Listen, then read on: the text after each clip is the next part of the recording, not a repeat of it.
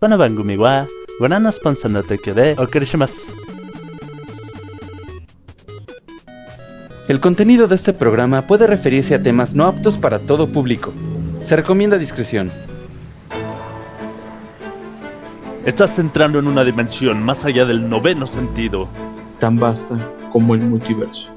Es el punto medio entre el poder de la diosa Gilia y el lado oscuro de la fuerza. Situado entre la magia y la ciencia. Estás entrando en la frecuencia friki de los friquiñores.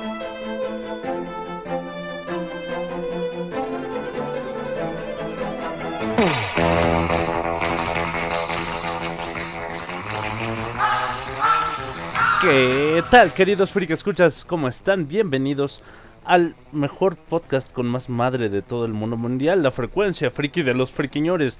Lo hacemos hoy, 6 de mayo del año 2021. Para todos ustedes, me acompañan el señorito Topotejón. ¿Qué tal gente? Muy, muy, muy buenas noches. Sean bienvenidos una vez más a Frecuencia Friki de los Friquiñores en esta noche de jueves. Y el hashtag, el hashtag de esta noche es Soy a toda madre por. Soy a toda madre por. Híjole, no, no, ¿no querías escogerme un, un, un- hashtag donde me viera más narcisista? Pues si todos se conocen. Ay, te, te adoro, querido Topotejón. También nos acompaña el verdadero príncipe de los nerds, el bueno Mem. El bueno Mem. Eh, Vamos a necesitar otro meme. Bueno, ustedes ya lo escucharon, el mamadísimo hijo de un canguro y del Dross, Rufus. Aló, muy buenas noches a todos. Bienvenidos a un nuevo podcast de los friquiñores. Y pues yo soy a toda madre cuando mm, este mm, cocino algo rico. ¿Por el delantal? No, porque si me esmero, sí me salen cosas sabrosas. Bueno, ustedes ya Pero lo no, no, no, no hay sentimientos, pero es porque cocinas puras madres. No, no es cierto. Ahí está el bueno Mem. Señores, señores, buenas noches. Disculpen, no me di cuenta de que estaba moteado. Estaba haciendo mi, mi presentación y todo chido y después oigo que dicen, "Mm, vamos a necesitar otro meme. Lo siento.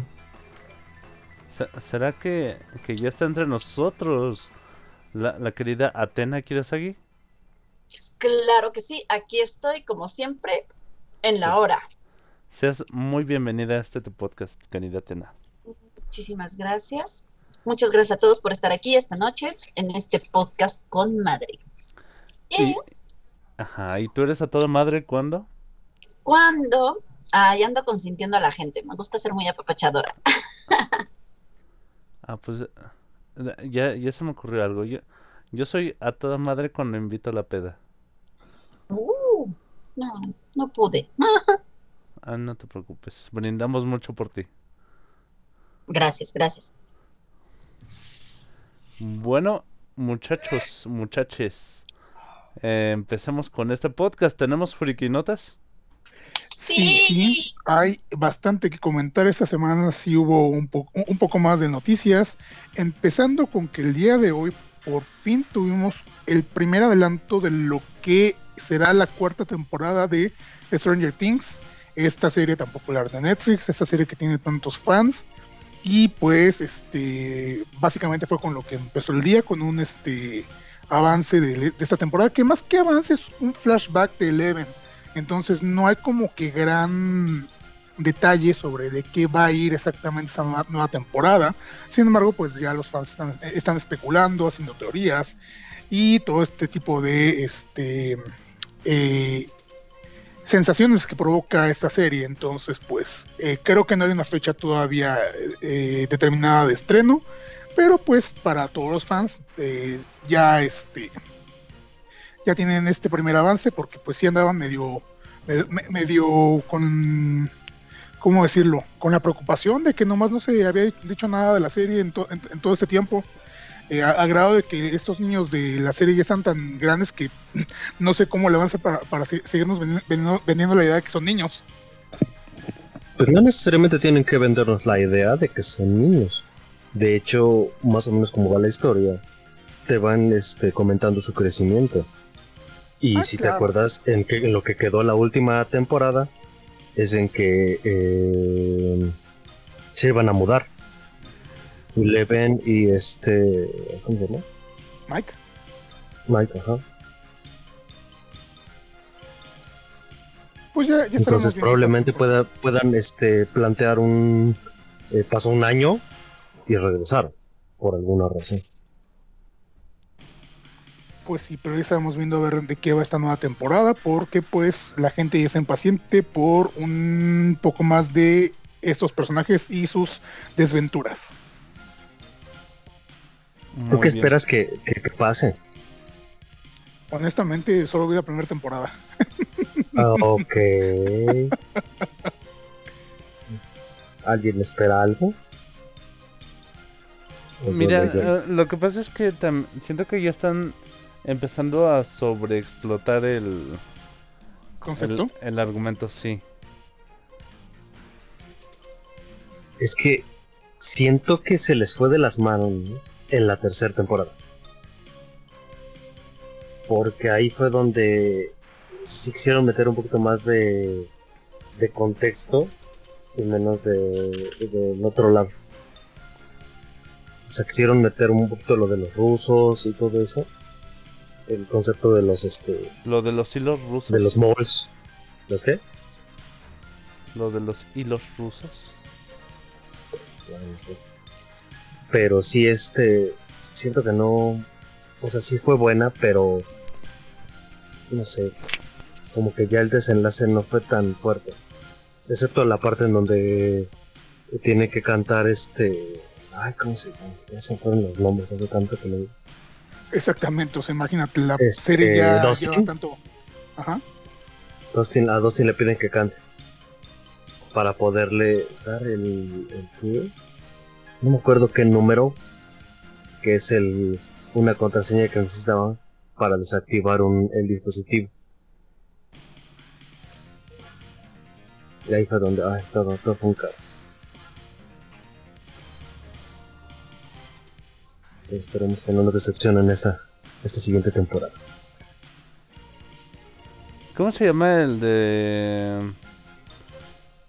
Este... Se, se me olvida el, el... el papel que tuvo este Sean Astin, el de los Goonies. Ay, no recuerdo. Bueno, el punto es, cua- cuando lo matan, ahí para mí se acaba la serie.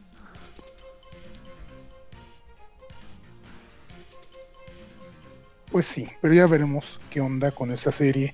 Y también, rápidamente aprovechando, también ya se presentaron las primeras imágenes de, bueno, cambiando de tema un poquito, pero siguiendo en este tema de las series. Y hablando de series que generan mucha expectativa, ya se presentaron las primeras imágenes de House of, of the Dragon, esta serie que es spin-off y creo que es precuela de Game of Thrones.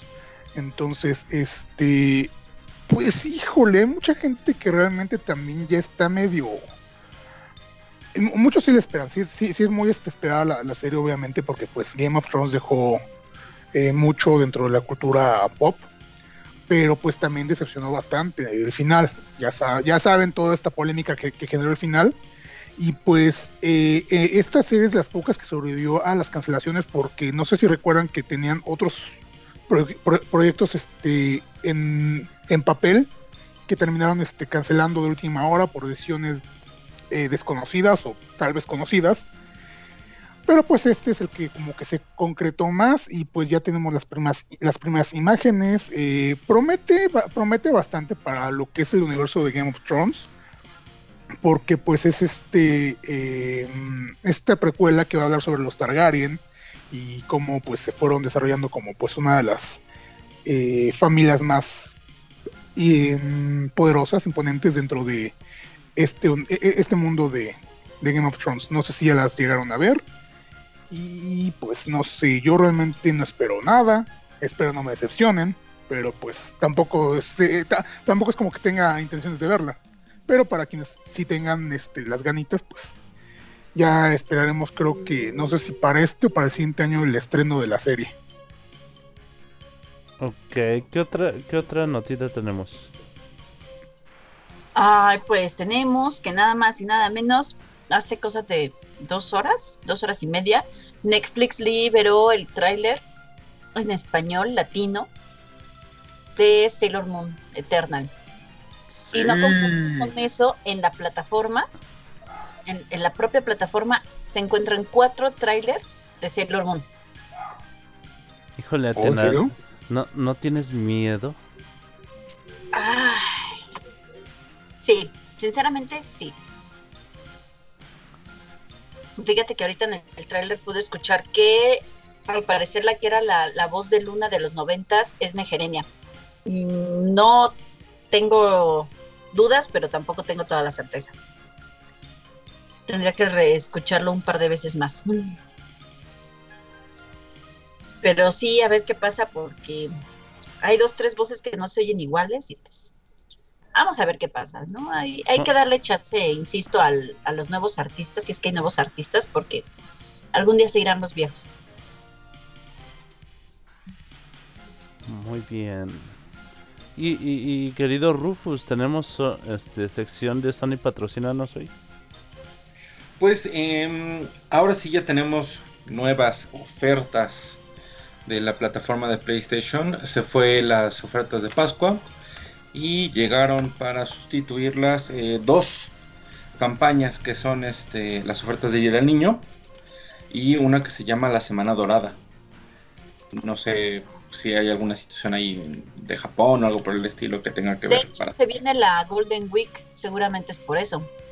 Sí, porque el, el póster tiene como muchas referencias a cosas de Japón. Hay este em, árboles estos de, de sakuras al, fondo y unas lamparitas que son muy típicas de, de los animes estos de niños de escuela y cosas por el estilo que van a festivales y así el, el póster viene con una ambientación de ese tipo. Dice que tras la programación de la ley de los nueve días santos en julio de 1948, muchas compañías cuyos servicios se basaban en ocio experimentaron sus más altos ingresos de todo el año en esta época. Debido a eso, el director de la compañía cinematográfica Daiei Film adoptó el término Golden Week Oh, interesante. Además de noticiosos, también somos informativos. Muy bien. Pero bueno, tenemos este ofertas del Día del Niño y las del Golden Week, pero es muy raro porque las ofertas del Día del Niño son casi todos videojuegos de violencia, mientras que las del Golden Week son cosas más relajadas. Tenemos como, cosas como Call of Duty Black Ops 2, Tomb Raider, The Sims 4, Rainbow Six Siege, The Witcher, algunos de los Assassin's Creed como Black Flag y Odyssey. Y aparte, la oferta de la semana la tenemos con Immortal Phoenix Rising, que es otro de los populares juegos de Ubisoft, que es un rollo tipo... Ay, ¿cómo se llama este juego que está muy de moda y que es gratis? Among Us. no. Mario Kart. monitas, este... Genshin Impact. Ajá, como Genshin Impact, pero de paga básicamente. ¿Lol? bueno, no, de hecho no tendría que ver. Y así. Bueno, bueno. ¿Tenemos más información, muchachos, o ya hasta ahí? Pues una última nota, si me lo permiten. El día de hoy, lamentablemente, falleció Osvaldo Trejo Rodríguez. Ustedes me preguntarán quién es Osvaldo Trejo Rodríguez pues se suma otro actor de doblaje a los fallecimientos recientes. Él realmente pues era muy joven, de hecho tenía 32, falleció por complicaciones de COVID, por eso hay que seguir, seguir cuidándonos. Y pues este, ahora sí que sus papeles más destacables fueron en Jujutsu Kaisen, en Kimetsu no Yaiba y en Agretsuko. Entonces, pues eh, sí, tal vez su carrera no fue tan prolífica como la de Tony Rodríguez como la, o la de Diana Pérez, a quienes también perdimos recientemente, pero pues no deja de ser un golpe muy fuerte para la industria del doblaje. De por sí ya está medio, medio golpeadita y no está recibiendo tantos apoyos como debería. Y pues si nos empezamos a quedar sin estrellas, pues va a ser cañón, va a ser cañón. Y pues lamentablemente falleció el día de hoy. Que en paz descanse y pues mucha resignación a, a su familia. Bueno, lamentamos mucho la pérdida. Y, vamos a, a continuar con, con nuestro corte musical y luego hablar del tema principal del podcast, que son las mamás en, en los medios frikis, en videojuegos, en anime, en películas, etcétera. Y, y esto es de la queridísima Yuridia. Es con toda libertad de la película Valiente. Uh. Disfruten la gente, ya regresamos. No se vayan.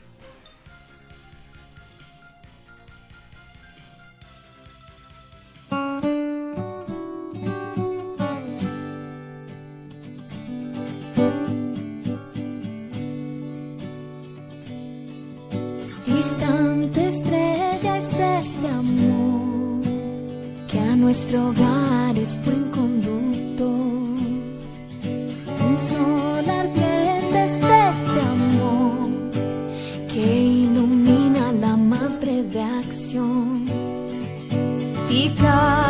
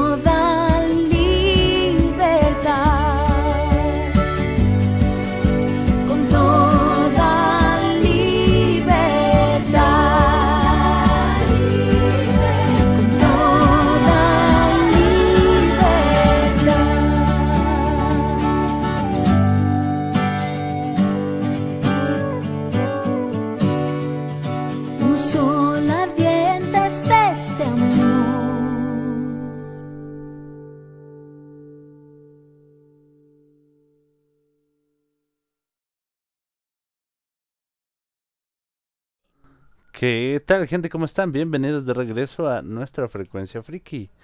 Estamos aquí, aquí preparando este bonito podcast para todos ustedes y vamos a hablar de las mamás. Ayúdanos a desambiguar que de otro potejón. Ok, gente. Como ustedes saben, se acerca el Día de las Madres, al menos aquí en México y me imagino que en parte de Latinoamérica. Y pues en muchos de los medios que vemos, siempre hay una mamá que está ahí guiando de cierta manera al protagonista de la serie, o que simplemente es un personaje de relleno, pero que tiene algún este alguna característica que le hace destacar. Entonces, pues basándonos un poco en la presencia de las mamás dentro de todos estos medios, es que hemos decidido hablar precisamente de estos personajes para, en general, o sea, vamos a hablar tanto de, de, de- de- buenos como de malos, porque pues eh, realmente mucha tela de dónde cortar en ese aspecto y también pues va a servir para em, romper un poco el esquema, porque pues a lo mejor en muchos, este, en, en muchas series, en muchas películas, siempre se ha vendido el concepto de una mamá como la ama de casa, pero pues el día de hoy vamos a discutir que no todas este, entran en ese concepto, que realmente las mamás, como las, este, la- las madres en la vida real, valga la, la redundancia, este, pues son este, más que eso. Y pues, ¿qué les parece si empezamos? Empecemos. ¿Por dónde les gustaría empezar, muchachos? Por el principio. A ver, vamos a empezar por el principio. Bueno, mem. ¿Qué, qué, qué, qué tienes para nosotros? Pues, acordándome, ubiqué, ¿saben a quién? A la mamá de Dexter. Ah, sí. No recuerdo cómo se llama. Pero no puedo olvidar sus benditos guantes. Sus benditos guantes hecho, amarillos que no se que- nunca. Me parece que es una de como que de las características que tiene el personaje que literalmente no tiene nombre. Simplemente es mamá. Buen punto. Es como la mamá de este Timmy Turner, me imagino, porque también este no tenía nombre, simplemente era tal cual así, mamá. No recuerdo, pero pues se- qué mala onda, ¿no? Este cerebro tenía dos nombres. ¿Cómo, cómo? Así. Sí. Cerebro realmente era Susan. Ah, sí, es cierto. Ah, Este Mandark. Cierto. Entonces digo, Eh, imagínate. e- era muy chistoso ese personaje porque como, como dice, su, su característica eran sus guantes. Y pues también este, este personaje eh, literalmente para, mu- para mucha gente de nuestra generación se convirtió en, una MILF porque la dibujaban bastante, bastante voluptuosa, al menos este, a nivel cadera. La señora, caderona. este, exactamente, entonces este sí se ha vuelto como que personaje recurrente del Rule 34. Y pues no sé, o sea, sí es un personaje bastante, a, a lo mejor no es tan trascendente dentro de la serie como con un peso así que digan, wow, pero pues sí es muy este, fácil de recordar. De hecho, bueno, a mí no se me hace igual tan trascendente, pero eh, sí la considero muy importante. Porque junto con papá, este, son los dos personajes que Dexter quiere evitar que descubran su laboratorio. Y de hecho yo Ah. recuerdo que hay una parte en donde cuentan la historia de, de la mamá y del papá. Y que el papá era el, el, el- bueno, que siempre ganaba de las guerras de bolas de nieve. Y te cuenta la historia de que de- un día llegó mamá y, y la, y lo destronó, ¿no? Y te pasan la versión de él así como que le hubiera destrozado la cara. Y ya te pasan la versión de mamá.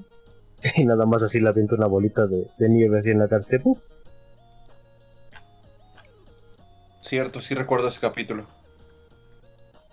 Es más, no sé si fue en ese, pero eh, papá en el baile de qué, de graduación que eran, es cuando le regala sus primeros guantes. Ok, ¿y eran guantes igual este, de plástico amarillos o eran Sí, guantes de algún Sí, otro tipo? exactamente. No, eran guantes de plástico. Que se supone Así que, los usa porque tiene una especie de fobia a los gérmenes. Ajá, exactamente. Pero sí te muestran una, una, este, ¿cómo puedo decir? O sea, Dexter siempre se quejó de sus papás porque como que sintió que nunca lo entendieron. Es más, sentía que no pertenecía a la familia.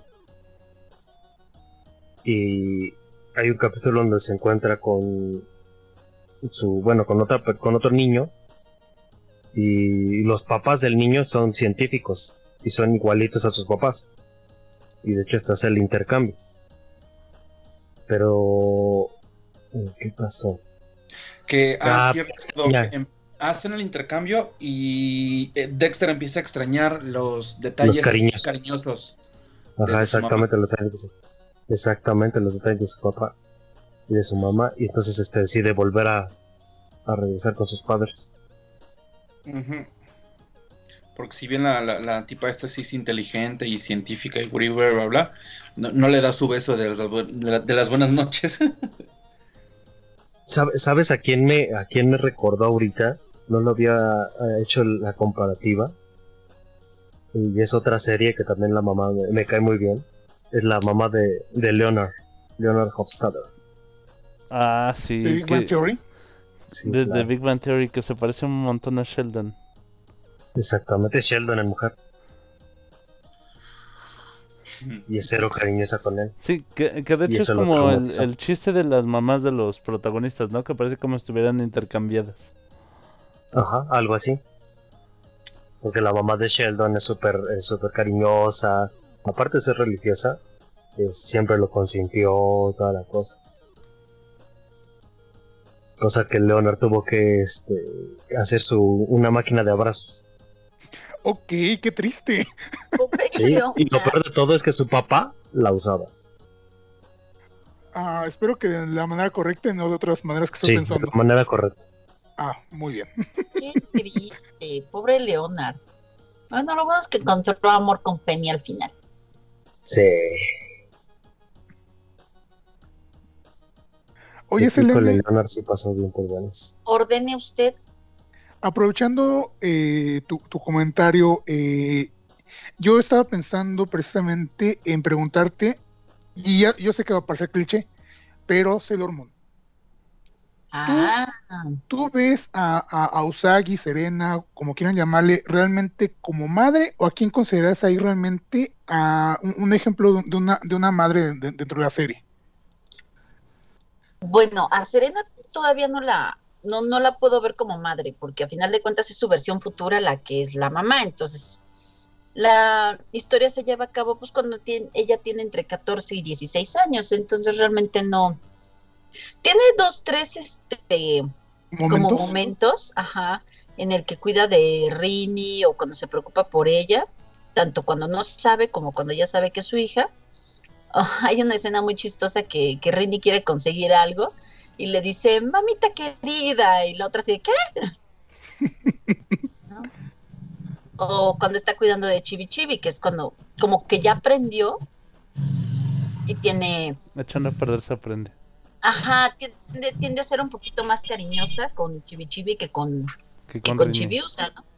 Claro, bueno, con Rini. A ver, se me va, se me va que. Es que ya me estoy acostumbrando más a los nombres originales. Sí, así pasa. Pense en Aztec. Pero realmente ahí, a las que yo veo como, pues, madres que se preocupan por sus hijos como, como tal, pues vendría siendo mamá y Cuco que vendría siendo la mamá en, en la tierra. Se preocupa por ella, la regaña, la castiga, que se lave los dientes, que se duerma temprano, que haga la tarea. Porque la mamá de Amy, pues sí, igual, ¿no? Que, que como la mamá de Leonard. Bueno, no tanto porque sí es amorosa con su hija, pero es una mamá muy distante porque es doctora, entonces nunca está en casa. ¿Me estás tratando de decir que los doctores son seres sin sentimientos? No, No todos. ¿Pero doctores o con doctorado? ¿O médicos? Médicos. médicos. Dejamos de médicos. Pues es que es un cliché muy, muy frecuente en, en los medios. Ve, por ejemplo, también la mamá de Connie. Es una mujer muy distante, es muy estricta, a tal punto en el que en su afán de protegerla, pues realmente únicamente le está impidiendo tener un desarrollo adecuado. Connie de este, Steven No Universe, ¿verdad? Juniors. Sí. Y ese es el otro lado. Hay, así como hay muy buenas mamás en, en el anime, así como también hay mamacitas, pues también hay este, pues, pésimas madres. Ay, sí. Cada madre pésima que hay también. Pues ahí está, dentro de la misma de la misma serie está Rose Quartz. Un Y es complicado. particular. Rose. Es todo lo que puedo decir. Pinche Rose.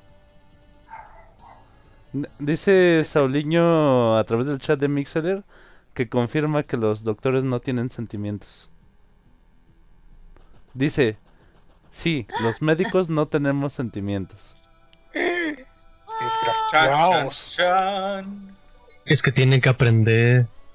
O sea, si te, va- si te vas a realmente a las historias, y en lo personal, algunos conocidos que tengo, eh, tienen que evitar involucrar los sentimientos en todo lo que hacen, en sus Sí. guardias. Sí, como pequeño paréntesis, eh, hace un par de semanas, casi un mes más o menos, Pedro Sola hizo un comparativo eh, de que decía que los médicos aquí en México no tienen la empatía que los médicos de Grey's Anatomy. Yo así de, ah, señor, ¿se está dando cuenta que está hablando, hablando de una serie de ficción? Hmm. Si, si, si, los, si los médicos, los doctores y todos los demás, eh, el, el demás personal médico de, de, de un hospital en México se la pasara llorando y cogiendo como los de Grey's Anatomy, la mitad de los, de, de los hospitales este, estarían llenos de muertos. Posiblemente. Deja tú No eso. lo ya creo, lo ¿eh? están y sin necesidad de eso. Entonces, se, la, la tasa de supervivencia sería quizás del 25%. Oh, Dios. Este, eso de que se la pasan cogiendo. am, Entre Es ellos. más O bueno, ya, ya, ya, bueno, este. sí, por eso, entre ellos, este, Ya iba a decir Atenas certifico. me tocó ver en el hospital en el que me atiendo que abrieron un uno de los ahora sí que paréntesis, ¿no? Una de las bodegas de insumos y pues pues pues encontraron a personal Ay, del, güey, del como, los, hospital. como los Simpson. Algo así. Mira, el detalle es que Grey's Anatomy es exagerada. Ah, sí, sí, sí, sí, sí. Pero la premisa, la paja, por eso. Pero la premisa de, de, de las relaciones este, entre el persona no es fuera de la realidad.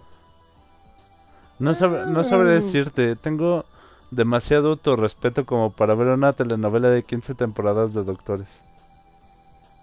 Y las que vienen, y las temporadas que vengan. Pero bueno, continuemos con este. Continuemos con el tema. Ya, ya, ya nos explayamos que demasiado en este paréntesis. Yo, qui- yo quisiera am, mencionar a, a- a una de mis favoritas de esta Nadeshko Kinomoto, Ah, Oh, que si bien no es un, no es un personaje activo en, en la serie, sí, sí es muy trascendente. O sea, de- demasiado. desde el momento en el que se le tiene en cuenta por parte de toda la familia, siempre hay una, siempre está la foto de Nadeshko en la, pues en el comedor de, lo- de los Kinomoto. no, y fotos había, pero por montones, porque la señora era este modelo. Entonces, Sí. Ent- eh, pero haz de cuenta, me refiero a, a que siempre estaba su lugar ahí don- donde su esposo siempre la saludaba. Ajá. Y toda la familia. Y toda la familia, ajá. Eh, por ejemplo, si aún podemos decirle así en espíritu, le tira el paro dos o tres veces a Sakura. Siempre los está cuidando. Sí. A pesar de que ya está, de que ya está muerta, los está cuidando. Sí, sí, sí. Y bueno, no, no se ve en el en el anime, pero es precioso el momento en el que se puede reencontrar con su esposo. ¡Con Fujitaka! ¡Oh, Ajá. ¡Es hermoso! ¡Ay, voy a llorar! Disculpen. Sí, sí, sí, es, es de los momentos más bonitos. Es- me parece una de las... eh, o sea, es un, un amor de madre eh, fenomenal. O sea, que- aún va más allá de, de la muerte, pues. No sé, ¿qué opinión les merece? Pues que es que es la historia en la que ella tiene tanta importancia dentro de las vidas de los protagonistas que a pesar del hecho de que en el momento en el que se desarrolla la misma ella ya no está, se quedan como que las secuelas de todo su interés, de todo su amor y de todo el cariño que les dio, a tal punto de que la siguen tomando en cuenta como si ella siguiera ahí. Entonces yo creo que es como que el ejemplo perfecto de, de lo que debería de, de ser una mamá. y son realmente pocas las que veo que tengan como que esa presencia.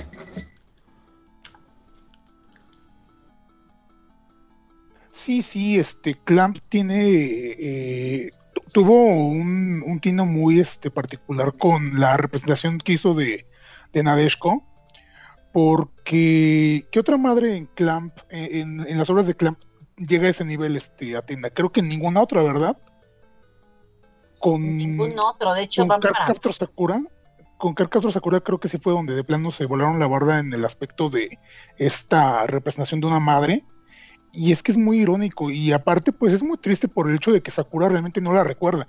Y aunque no la recuerde, pues este eso no le impide tener el aprecio que, que, que, que- que ella siente que debió demostrarle si, si, si su madre hu- hubiera se- seguido con vida. Entonces es un detalle muy bonito que, que manejan en, en cuanto a esa relación. Sí, sí, sí. Cierto, porque es más Toya quien tiende como que a recordarla más y por no solamente por el hecho de que eh, dada la historia pues le tocó más como convivir con ella, sino pues por las características que tiene Toya en su magia. Ay, pero también mi bebé Sakura tenía tres años cuando se fue su mamá. Y aún así, a pesar de todo eso, sigue teniendo como que ese afecto. Claro. Sí, porque su papá se los, se los ha inculcado, ¿no? Así como que de que- y aquí está, y aquí va a estar siempre con nosotros, y bueno, Exacto. sé que los japoneses son muy respetuosos a sus muertos. Sí, aparte tiene Y a la sus cultura- familiares, cañón. Ajá. Pero aparte de eso, tiene que, o sea, tienes que ser una mamá bien chingona para que de verdad logres tener ese impacto en tu familia a pesar de, de ya no estar. Sí. Es que es muy curioso porque también ahí este, a lo mejor influye mucho el hecho de que aparentemente murió muy joven. Porque si recuerdan, eh, se casó muy, muy joven con Fujitaka. Eh, literalmente se enamoraron cuando ella aún era este estudiante de secundaria, me parece. Tipo. se- Preparatoria. ajá, preparatoria. preparatoria. Tipo Serena Daren, más o menos. Se casó a los Entonces- 16. Ajá. Apenas que cumplió la edad legal, que para los que les gusta legalizar a, los de los- a las de 16, en Japón es legal casarte con una de 16. Ajá, entonces eh, este, eso implicó que pues que si, si, si murió cuando Sakura tenía tres años, habrá muerto de menos de 27, Más, más, o, menos. Entonces, este, pues sí, sí, sí nos habla de, de, de un- una muerte de una, de una persona muy joven y que a lo mejor por eso mismo también este, es como que el, el impacto más fuerte el hecho de que pues eh, haya provocado en Fujitaka, digo, independientemente de este, él amaba y pues por eso quiere que sus hijos pe- pe- perpetúen ese amor. Sí, sí, sí. Y bueno, cambiando de este género, vamos a hablar de una que en lo particular es este favorita de muchos y creo que también es un buen ejemplo, eh, Lois, Lois Wil- Wilkerson, o sea, la mamá de Malcolm. Este Ah. personaje, wow, wow, wow, wow, es un personaje muy completo, está, creo que perfectamente balanceado en muchos aspectos, realmente sí es como un, un ejemplo de lo más real que puedes ver de una madre en una serie, este, en una sitcom, porque pues a, a lo largo de, de la serie de Malcolm conocimos muchas de sus etapas, entonces sí llegamos a comprender por qué puede llegar a ser como es. Fíjate que a, a- a pesar de que el de que el personaje de Lois no, no es no tiene esta gracia o esta dulzura que, que normalmente se le atribuye a las mamás. cre- creo que sí tiene muchas cualidades que, que, que le hacen ser este una, una gran mamá. Sí, O sea, eh, eh, de por sí es un personaje fuerte. Eh, me, refiero a que tiene una entereza emocional y, y mental eh, tremenda. Pero cuando se trata de defender a su familia o de proteger a sus hijos, oh vaya, ta- sí es este, es, es un monstruo pues. Es, es alguien con quien no querrías meterte. definitivamente. Y es que tiene, yo siento que, o la veo con dos características principales. Una un tanto curiosa, otra es como que explicativa, ¿no? De cierta forma. Veo en ella que, eh, a pesar de que no es como que muy expresiva al respecto, ella ama a sus hijos con locura. Y ese es como que el detalle, que no lo expresa, pero porque tiene que estar pendiente de otras cosas o se los transmite de otras maneras. Al tratar de hacerlos este, autosuficientes o hacer que cada uno tenga el, el trato y el, el desarrollo que necesita. Y eso lo expresa explícitamente en un capítulo en el que le dice a Malcolm, si a ti no te pongo más atención es porque sé que por ti mismo tú vas a lograr ser mejor que todos nosotros, pero tus hermanos no van a poder. Bueno, habla- hablando de, de esta personalidad que es de pronto un poco dura, no, no sé si te acuerdas que hay un capítulo donde do- donde hacen ver que su personalidad era completamente diferente. Era súper Sí. dulce, súper suavecita. Este. Y de pronto, como que algo de ella, dentro de ella cambia. Cuando eh, este Francis, este. Que no me acuerdo si quemó a su osito o casi se quema. Pero ella agarra el oso un oso de peluche y, y lo y lo agarra con la mano sobre el fuego. Y, y ahí como que cambia toda cambia toda su, su personalidad. Se, se vuelve la, la madre dominante y a partir de ahí es, es así en... eh, bueno, es, Y- es la, es la Lois que vemos en toda la serie.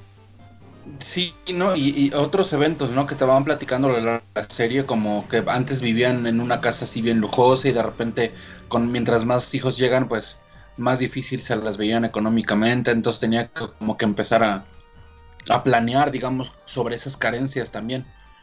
Y eso es como que también otro de los detalles que veo, que la segunda característica muy, muy, muy especial que veo yo en Lois, es que tiene muchas características de la estereotípica madre latina. Y creo que por eso es que Lois es un personaje tan especial en, para el público mexicano y posiblemente latino en general. Sí, también... A no- pesar de ser estadounidense, tiene muchos detalles. Fíjate que hablando de lo latino, po- pocos trabajos de doblaje me gustan tanto como el que... Como el de Lois, bueno, el del personaje de Lois. Pero la primera, Sí, porque la segunda fue la misma que hizo esta Susan de Esposas Desesperadas y ya no le quedó tanto. O sea, no, no lo hizo mal, pero le quedaba mejor la primera. Sí, es que particularmente el doblaje, eh, como dices Mike, eh, sí le ayudó bastante al personaje porque logró este canalizarlo bien. Entonces sí tenía el ímpetu que, pon- que, que ponía este, la actriz esta Jane, no me acuerdo cómo se pronuncia su apellido porque está bien raro. Pero eh, eh, el, doblaje se equilibraba con la actuación, entonces era impresionante. Y pues sí, o sea, eh, como menciona Rufus, este, el hecho de que de que Lois tenga esas características que tienen muchas madres mexicanas latinas, también es eh, precisamente lo que hace que sea como que la favorita de muchos, porque pues eh, esta, este espíritu de, de, de poner en, en su lugar a sus hijos a base de chingazos, literalmente, como que es muy propio de... De las madres latinas. Ajá, Ujú. Eh, entonces eso... Si me permites el, el paréntesis que dio Topotejón Ajá. eh, y el atrevimiento de, de, de tratar de pronunciar el apellido es Jane Kaczmarek. Ah, no está tan difícil. Salud. Y este el doblaje aquí en este en Hispanoamérica lo hace Magda Giner en, la en las primeras cinco temporadas y después como dijo el buen Rufus Gabriela Gómez. Ujú. Entonces, pues sí, o sea, a lo mejor este, gra- gracias por este, por, por comprender la información este Mike. Y pues sí, o sea, ya, ya, ya para resumir un poco este personaje, pues sí, o sea, a lo mejor no, no, les daba chingas físicas tal cual, pero las chingas psicológicas y verbales, pues también le servían como para entrar en razón este, a sus hijos, que era lo que, a sus hijos y a su marido. Porque pues Sí, este. Hal- ese Hal también este, se lo ponía en cintura cada que podía y literalmente creo que ya era el, el verdadero soporte de- dentro de su familia. Independientemente de, de- de- de lo que aportaban los demás, creo que sin ella la, el- la, la familia como tal eh, hubiera colapsado a la semana, si no es que menos. Totalmente. Nos Y es que es una de esas familias en las que eh, tratan de hacer como que e- ese swap, ¿no? De que quien lleva los pantalones, entre comillas, en esa casa, en realidad es, es Lois. Ah, No, eso, me recuerda, eso me recuerda a Gumball también. En Gumball creo que la señora. Waterson también es Sí, este, algo parecido. Sí, de hecho. Ella los voltea a ver y se llamaban. Bueno, es que su, su marido también está bien tonto. Entonces, Ay, que- Dios. Nos menciona el, el buen Ursa Gil a Silvia, la mamá de Fran Fine. Ah, sí, Es Dios, genial. Silvia. Y, y, y bueno, eh, no, no porque no por restarle el, el mérito que tiene Silvia como madre que es e- es el estereotipo de la de la madre judía no ortodoxa, o sea, así No practicante, pues. Ajá, no practicante. Este, pero es una genialidad, o sea, te botas de la risa en todo momento. Pero también la misma Fran con. Ahora sí que, que, que con los niños de del señor Sheffield también tiene muchos grandes momentos como, como mamá. Mm, eso me recuerda que también podríamos mencionar a, a- a que realmente hay muchos personajes que, que fungen más como figura materna que como madres biológicas, por así decirlo. Estaba También. pensando en, estaba pensando en las tías de Sabrina, en cualquiera de sus Oh. dos, este, En cualquiera de sus dos versiones, sí. A- ambas son geniales. Ca- cada una en su en su estilo y en su contexto, pero los personajes de Hilde y Zelda son geniales. Sí, porque a lo mejor este, en la serie de los 90 sí, sí estaba su mamá, pero no podía verla por X o Y situación. Sin embargo, pues eh, Sabrina encontraba ese, ese apoyo emocional materno en sus tías, sobre todo en esta... Bueno, no, en las dos. En las dos. Solo eh, eh, eh, la, la- la bronca era que pues esta Zelda era más estricta que Hilda, Hilda era más este, alivianada. Y pues sí, como, como mencionan, en, en las dos series es como que el mismo patrón y se nota bastante pero al final de cuentas estaban ahí fungiendo como la figura materna que le hacía falta tanto a, a Sabrina, porque pues sí, sí, sí, sí llegó a expresar en las dos series que necesitaba este, ese apoyo emocional. Y era muy padre ver este eh, ese esa presencia. de- Y ese de- la realmente, si te, si te das cuenta con, con las tías, este Spellman, eh, fungían no solamente como mamá, o sea, no era como figura materna tal cual, sino era como materna paterna. Sí, no, Aunque de no ambos muchos lados. no, no lo No, ven así. También Ajá. les ayudaba, perdón, la, la ayudaban tanto en el aspecto mágico como en el aspecto de mortal. ¿No? Ajá, en claro. ocasiones tenía también que este, y a veces se combinaban. Entonces era cuádruple. Sí, exacto. Era consejos, era eh, apoyo moral, apoyo emocional, eh, vivencias que pudieron haber tenido, eh, todo ese tipo de, de, digamos, de acompañamiento que tienen los padres en general, no solamente las mamás. Ajá, de hecho, algo que me, que, que me gustaba mucho de la primera serie era que precisamente como era más enfocada al tipo de sitcom, al género de la sitcom, este, eh, las tías, al menos en las primeras temporadas, sí traían ese tipo de, de mm, moralejas, de enseñanzas, que era la de, ah, mira, cometiste un error, tienes que aprender de él, porque pues tienes que evitar este... eh, Regarla de nuevo. a regarla de nuevo y pues precisamente estamos aquí para recordarte por qué no tienes que, actuar de esas maneras, que era pues muy propio de las sitcoms de los noventas, esto de las moralejas, todo eso, y pues creo que a lo mejor por eso como que les tengo un poco más de empatía a las tías de la primera serie.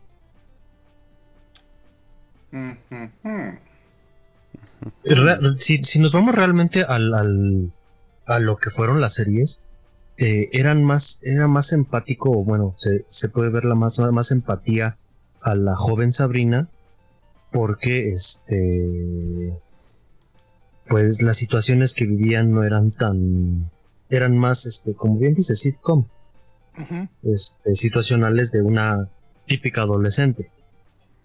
En cambio, en las de las este, en la reciente eh, se basan más al a la magia, a todo el asunto de la magia.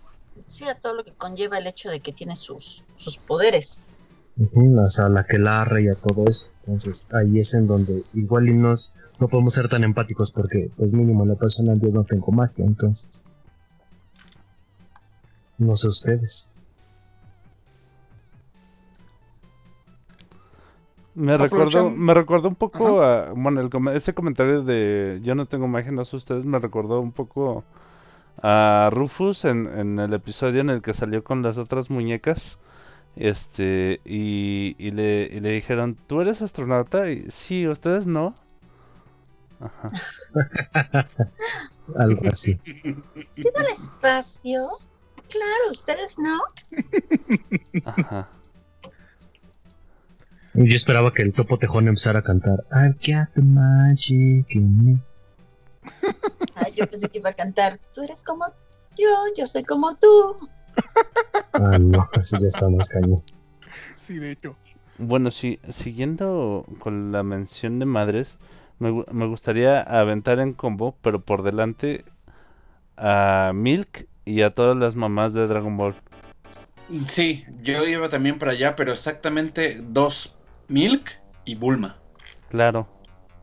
que son este como que las más importantes Y, y son muy contrastantes entre ellas. Ajá, es que exactamente eh, iba a hacer mención de eso, que era este lo que habíamos dicho este, anteriormente, de que una es la antítesis de la otra, pero que de cierta manera pues hay como que cierto complemento entre ambas. ¿Quién creen ustedes que es mejor madre, Milk o Bulma?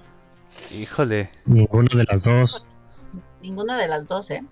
Sí, no, pero De hecho, Eh, cada una tiene su parte buena y cada una tiene su parte mala. Eh, Se completamente. podría decir que para hacer la, a la, a la mejor de las dos tendrían que fusionar. Mm.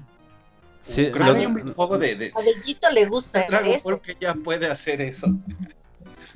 De, También. de hecho, ah, dices Abellito, pero si, si te vas a la historia y realmente lo vi en un meme, este te pasan a, a Goku así de Milk, ya llegué a casa y está Milk y Bulma en la cama y así de y sí, mm, Goku ha, ha- ha- ha- tenido sus eh, encuentros, eh, digamos, eh, visuales con ambas. A lo mejor con, con Bulma más indirectos, pero pues No fue totalmente directo, esa más estuvo contacto físico.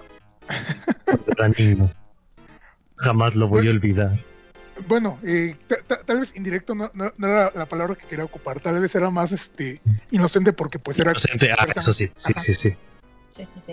Sí, pero de- realmente también, ajá, ta- ta- eh, ta- te vas eh, también, si buscamos eh, en el trasfondo de las cosas, no recuerdo mucho de la mamá de Milk que haya mencionado algo Oxatán, pero la educación que le dieron a ella era estricta y era, eh, digamos, una forma de pensar diferente y Ujú. Bulma, a lo como Bulma se crió con sus padres. Sí, por eso te digo, ninguna es buena madre, pero tampoco es ninguna es mala madre. Lo que pasa es que cada una tiene sus, sus altas Y y sus bajas. cositas. Por Ujú, ejemplo, claro. Milk es muy estricta, demasiado estricta. Pero eh, sus hijos son unos ejemplos de, de modales y de educación y de atención.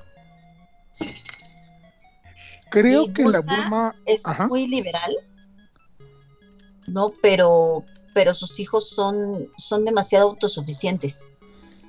De hecho, creo que la Bulma, la Bulma más maternal que llegamos a encontrar es la del futuro alterno de Trunks. Sí, Claro. Esta que literalmente, sí, sí. eh, a, a falta de todos sus amigos, con la pérdida de, de todos ellos y teniendo que ser la Sarah Connor de este, de, de- de esa línea temporal, básicamente este mu- muestra ese, ese lado este más materno con, con su única esperanza, que es Trunks. pero ahí hay un detalle, que Trunks del futuro fue criado por Gohan. Exacto, es lo que te iba a decir. Exactamente. Y de hecho siempre que llega es, ay papá, ay mamá, este, ¿cómo están? Este, muy bien, ah, qué bueno. Gohan. Tiene los modales de Gohan. Eh, bueno, tiene los modales de, los modales de Gohan, pero refiriéndome específica- específicamente a Bulma, precisamente eh, re- recalco lo mismo. Al haber perdido a todos, a todos quienes fueron sus amigos, ella está depositando todo ese amor que sentía, bueno, desde mi punto de vista, todo el amor que sentía por toda esta gente y toda la esperanza que, que- que le transmitían ellos en, en su hijo. Entonces, por eso era, era ver a esta Bulma ah, más centrada, más madura y más materna, al menos desde mi punto de vista. No sé Sí, cómo... sí, sí, sí veo lo, lo madura, sí Ajá. veo lo, lo, lo centrada. Pero lo materna, materna. te lo juro, no lo vi.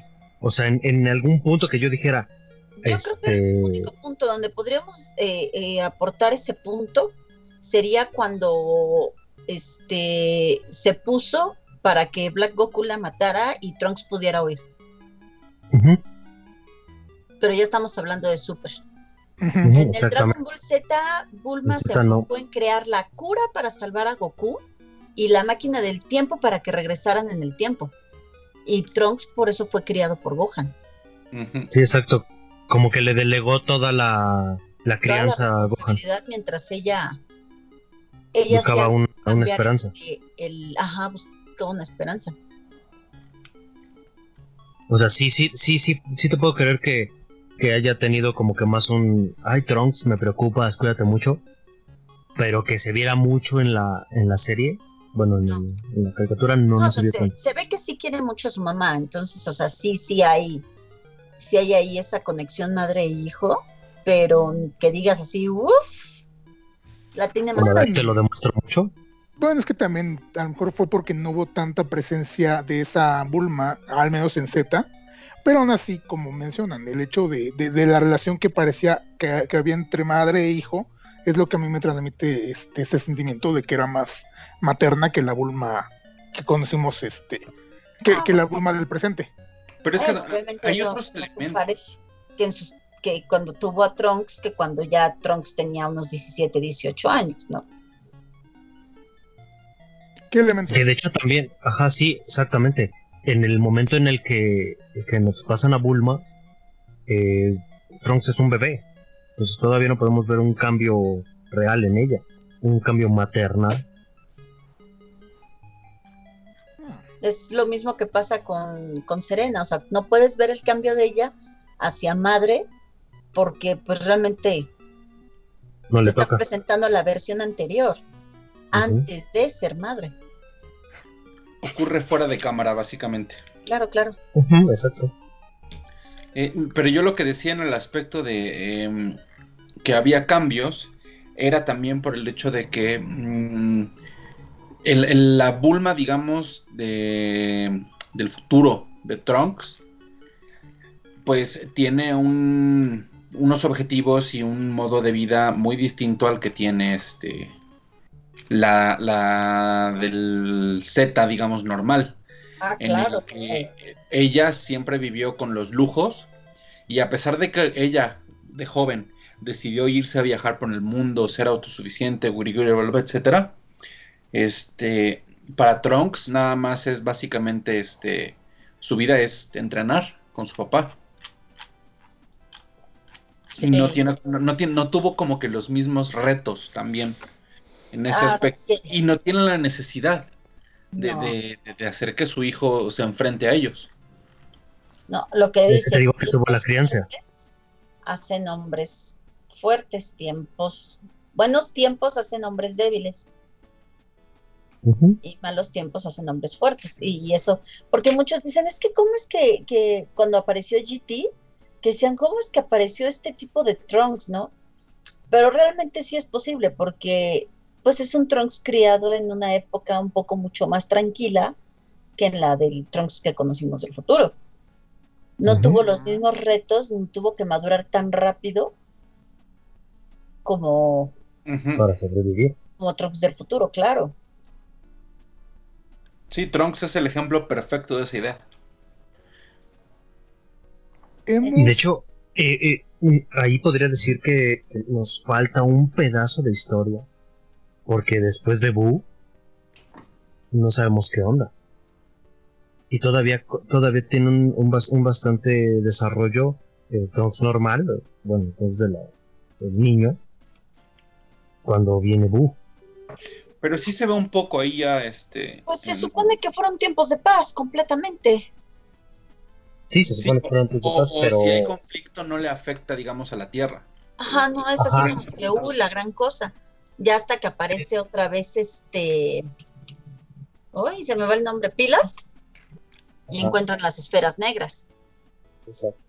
Pero te digo, ahí, ahí el, el punto es, eh, sí, sí son tiempos de paz y lo que quieras, pero Vegeta Le valía si era paz, guerra o fin del mundo. o Es que Vegeta se ablandó cuando nació su hija. Se Ah, dedicó a su hija. En Dragon Ball GT tú ves y de verdad que tiene a su hija consentida y papá, vámonos de compras, papá, ¿por qué te dejaste ese bigote? Quítatelo, papá esto, papá aquello. O sea, de veras que, que Bura tiene a su papá así comiendo de su mano. Ahí déjala. No, pues esta es la verdad, o sea, es, es la princesita de su papá. Y es, bueno ver otra faceta de, de, de Vegeta también. Claro. o Es sea, una faceta maternal. paternal. Oh, la ironía. paternal. Ok, hemos estado hablando No, pero de... falta Videl. Videl. Ah, bueno, sí. ¿Cómo ven Es a que Videl? Videl, No tiene ah. mucho, pero es como que la, la, la única que queda, además de ellas dos, ¿no? ¿O qué otra? Sí. No, Fíjate, la mamá de- Videl como ¿La madre es- la mamá de Bulma, pero pues tampoco hacen mucha referencia. Sí, no. Vi- Videl como madre solo se me hace trascendente. ¿En la cuan- película? Cuando está embarazada, sí, en la película. o, o digamos en Así, ese, en ese arco. Estuvo embarazada en la. En Super nada más, creo, ¿no? En Sale una Super, parte ajá. donde... En la Cuando hacen al Freezer, el creo, ¿no? Saiyajin hace Dios. No, no, por eso, eso es la película, me refiero en la serie. Salió En la serie en Super, en Super. Pues en, en la parte de la serie en la que este Ah, la que recapitula toda la película. que recapitula la película, bueno, como que la cambia también poquito. Sí, Sí. tiene, tiene varios cambios. No son trascendentales, pero Ah, es que Videl... ah, sí, eh, co- Videl de- se tan rara. Decíamos la, la- la otra vez, a eh, Toriyama ninguneó demasiado a, a Milk, a, Mil- a- a Milk por- porque la pasó de, este, de guerrera a madre de familia. No está mal ser madre de familia, simplemente ninguneó demasiado el personaje. Claro. Pero con Videl de plano lo extrapoló, o sea, la, la- la- la pasó de ser guerrera a... Ah, está Videl, ¿verdad? Sí, ah, está Videl ahí, ¿verdad? Cierto, había Videl. O sea, realmente sí como... Nada más aparece para decir, Gohan, trae las compras. Ajá, o sea, realmente el personaje quedó muy, muy, muy reducido de lo que pudo haber sido, de lo que fue. Y pues sí, o sea, básicamente, como dice Mike, su, su, su, su rol más relevante como madre fue este, haberse embarazada de, de Pan y que eso fue lo que permitió que Goku alcanzara el estado Dios. Entonces es así como que, mm, Pero sí la veo un poco más en, en- en su papel en, en GT. Sí. Digo, también no es como que la gran cosa, pero sí, en comparación con Super, sí, un- o mucho más. Es Sobre todo en, en el momento en el que Pan se va al espacio, ¿no? Ah, pinche chamaca traviesa. híjole, es que no recuerdo mucho, no recuerdo mucho de Videl en GT, honestamente. Mm, ah, sí, realmente no recuerdo mucho. Yo siento que Videl tuvo una transformación por el hecho de que eh, no recuerdo qué número fue el torneo cuando llegaron los este, los tipitos esos a robar energía para los Buu. Y le metieron Pero siento-. Ajá, exactamente. Que después de todo ese, todo ese, toda esa saga, como que siento que a Videl cayó en cuenta de que soy guerrera, pero no llegó a ese nivel, entonces ya valió. Mejor me dedico a otra cosa. Donde Popovich le metió una retroputiza. Sí. Exactamente. Oye, sí, eh, de verdad es una de las escenas más fuertes que te deja impactado el resto de tu vida. Sí. Exactamente. Sea, la verdad es que la, la golpiza que le meten a Videl en el torneo, creo que hasta yo hubiera dejado de pelear. Es que sí, o sea, imagínate, ella, ella es considerada muy fuerte, eh, muy capaz, entrenada por, por Gohan para, para, para flotar y volar y todo lo que quieras. Para aprender a controlar su ki. Ajá. Y de repente llegas y te encuentras un güey que te parte tu madre que casi te mata. Pues si no es porque le dan una semilla del ermitaño, lo hubieran matado. Claro. No, literal, o sea, estaba al Sí. borde de la muerte. Estaba agonizando. Ajá. Bueno, bueno. Eh, volviendo un poquito más al tema, ya hemos hablado como de ejemplos de madres buenas, por así decirlo, de madres un poquito más regular, regulares, más este com- de- dentro del común. Pero no sé ustedes si tienen algún ejemplo de alguien que podría considerarse una mala, pésima, horrenda madre. Sí, yo, yo, Rita. tengo, yo, yo- yo tengo de, de mala madre, pero déjame déjame clavar la última madre regular Ajá. que, que debería ser esta esta Delia Ketchup. De hecho, Oh. yo iba a mencionar de, de todas las, la- las mamás de los protagonistas del juego, que tienen, siempre es la mamá la que aparece, nada más en la tercera generación es la única que, que existe, ¿no? El papá. Sí, el papá de Brennan.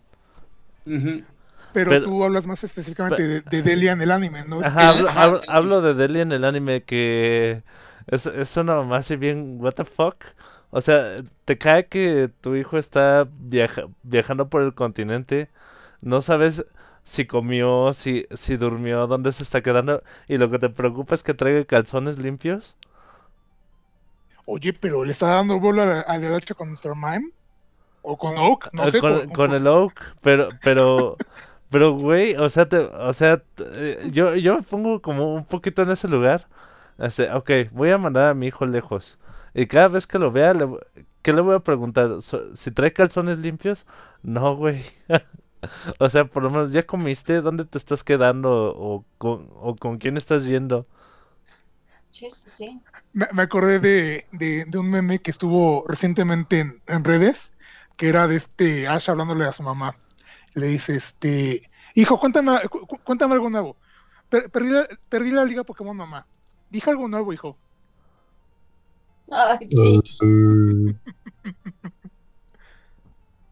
Sí. Pero pues sí, es un, es un caso bien particular la, la mamá de Ash, porque sí, o sea, eh, creo que en, en, Sun, eh, en Sol y Luna, en, la, en el anime, es hasta cuando vuelven a introducirla y es más re- recurrente. Pero fuera de eso, sí entiendo el sentido de aventura de, de Ash, entiendo que quiere explorar el mundo y conocer tantos Pokémon pueda eh, dentro de su aventura, aunque tenga que usar la Pokédex para volver a preguntarle por un Pokémon que había conocido la temporada pasada. Pero pues sí, es, un poco negligente de cierta manera. Si, si estuviera en México, posiblemente ya, ya le, ya le hubieran aventado al DIF. No, para madres negligentes, la de Jessie. La de Jessie, la, la, la, la del Team Rocket. Sí. Híjole. Pero pues también ahí ya cuando nos metemos un poco más en contexto, pues también historia es triste, digo. Yo sé que la mamá le daba de comer nieve, pero pues eh, creo que sí la dejó muy marcada en cierto aspecto, porque pues La abandonó, se fue. no, No pero pues, volvió. Y por lo menos la mamá de Ash, pues ahí está, ¿no? Así como que te estoy viendo, te estoy viendo bien. ¿Traes calzones limpios? Bueno, quién sabe, a lo, a lo mejor sí, sí va su preocupación más allá, ¿no? O sea, de, de a través de los calzones limpios vas a tener el, el sustento que necesitas para vivir. No, pero aparte como eran videollamadas, estaban muy adelantados. Pues lo veía bien, lo veía estable, lo veía llenito, ¿no? De los cachetes, no sé. ¿Qué demonios vemos las mamás en los hijos que decimos, estás muy flaco? ¿Estás comiendo Sí, que bien? las primeras temporadas lo, lo alimentaba Brooke, ya después se descompuso y ahora es una cosa, una defecio raro. Sí, exactamente. Ahora sí, su madre debería estar Ah, preocupada. no, también en, en la quinta tenía este Silent, ¿verdad? Que también era chef. Sí, también. Por eso es la mejor de todas, porque estaba bien alimentado. Yo, yo también me acordé de una, de una madre que así la aconsejó, aunque sí fue como que del más allá, Uh, esta Kushina, ¿Mm? La Kushina, mamá de Naruto. ah, sí. No, no ubico. me No "Hijo, olvides favor, darle no like a este video". tres vicios de los shinobi". Yo ya me iba a aventar la mención de unas de las de los malos ejemplos. Ah, bueno. Date, date. No sé si hayan visto ustedes este- esta serie, pero si no, también hay otra que seguramente sí ubican. Este, ¿qué opinan ustedes de Skyler White? No la he visto. Skyler de- White de este. De Breaking Bad. Breaking Bad, ajá. Sí, a mí se me hace, digo, co- como madre igual y decente en- hasta cierto punto, pero digamos como, como estando ahí, digamos, en su papel, siento que da, ma- pro- da más problemas que soluciones para las situaciones de su familia. Y eso yo lo veo también como ser una mala madre. Sí, también. Pero si no, no han visto la serie, difícilmente van a, Sí, como no. tratar de encontrar eso. Bueno, mi otro mal ejemplo es este Mona Simpson. Ay, Dios. Oh, es que es bien complicado el caso de Mona. Sí. Es que por un lado sabes que todo lo hizo por amor, pero por otro lado pues sí te da coraje. Es, es que exactamente, o sea, yo creo que a lo que va Rufus es el hecho de que eh, la cosa era mala porque abandonó a su hijo por seguir sus ideales. Y eran ideales que, dada la época en la que se desarrolla esta parte de la historia, tal vez es así como, ah, ¿en serio vas a abandonar a tu hijo menor por seguir tus este, ambiciones ambientalistas? O sea, no está mal que te preocupes por este, medio ambiente, no está mal que te preocupes porque alguien está envenenando el planeta con una planta nuclear y que te está buscando la policía, pero eh, no, o no sé, no, no, no, no sé cuál. Desde el punto en el que empieza ella a meterse en los problemas que se mete, ahí ya es negligencia porque es ponerse en riesgo a sí misma, lo cual pone en riesgo a Homero. Claro, Y pero también por- ella buscaba un- una mejor vida a futuro para Homero. Pero aún así siento que fue una pésima decisión, o sea, es una no. manera muy, muy mala Decisión. tratar Pues de hacer eso. O sea, ella quiso salvar el, o sea, se metió en lo ambientalista y todo porque dijo, o sea, ¿qué futuro le estoy dejando a mi hijo? Pero se metió demasiado en el asunto y terminó en problemas legales y tuvo que irse para evitar exponer a su familia. Entonces dices, "Ah", o sea, entiendo que te tuvieras que ir, pero ah, ¿por qué? O sea, ¿por qué te tuviste que meter en esos problemas, no? Exactamente, ese es el, el- el detalle, que de no haber tenido como que ese radicalismo, no habría tenido que pasar por nada de eso y Homero no hubiera crecido con las carencias que, que creció Pues sí, claro. y no sería el día de hoy pues el pues, patán que es. ¿Sabes a quién pensé que ibas a mencionar? A esta Beatriz Horseman. No lo había pensado, pero también es, eh, creo que es el mejor ejemplo que se pudo dar en este caso. Es que esa sí es una... Eh, Beatriz Horseman, obviamente estamos hablando de la madre de Bojack Horseman, es un ejemplo de una madre terrible, horrible, es tan nefasta la manera en la que se comporta con su hijo, esta eh, manera tan hiriente que tiene de, de- de- de hablarle desde su infancia y todo este rollo, pero pues eh, digo, dentro de la serie te van explicando un po- un poco su contexto y por qué técnicamente eh, encontró en su hijo una manera de desquitarse con todo lo que le Sí, pasó durante sí, su vida. Pero eso no justifica, o sea, realmente No, es no. muy es muy triste realmente eh, la manera en la que ella se, se conduce para con su hijo.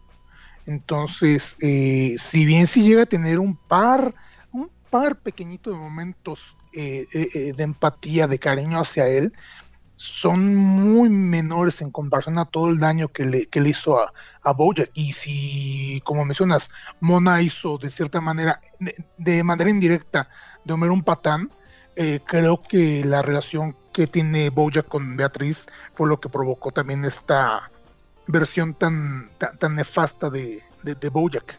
Y es que es como que eh, situaciones diferentes que llegan al mismo punto, porque en el caso de Mona fue su ausencia la que hizo que Homero fuera como es, y en el caso de Beatriz fue su presencia la que hizo que Bojack fuera como es. pero es, me- es, yo creo que no hay un- ninguna otra madre en, ningún tipo de medio que, sea tan nefasta como Beatriz. Recuerdo mucho el momento en el que le dice, este, de no ser por ti yo tendría una mejor vida. Ojalá hubiera, ca- casi casi le está diciendo, ojalá no hubieras nacido.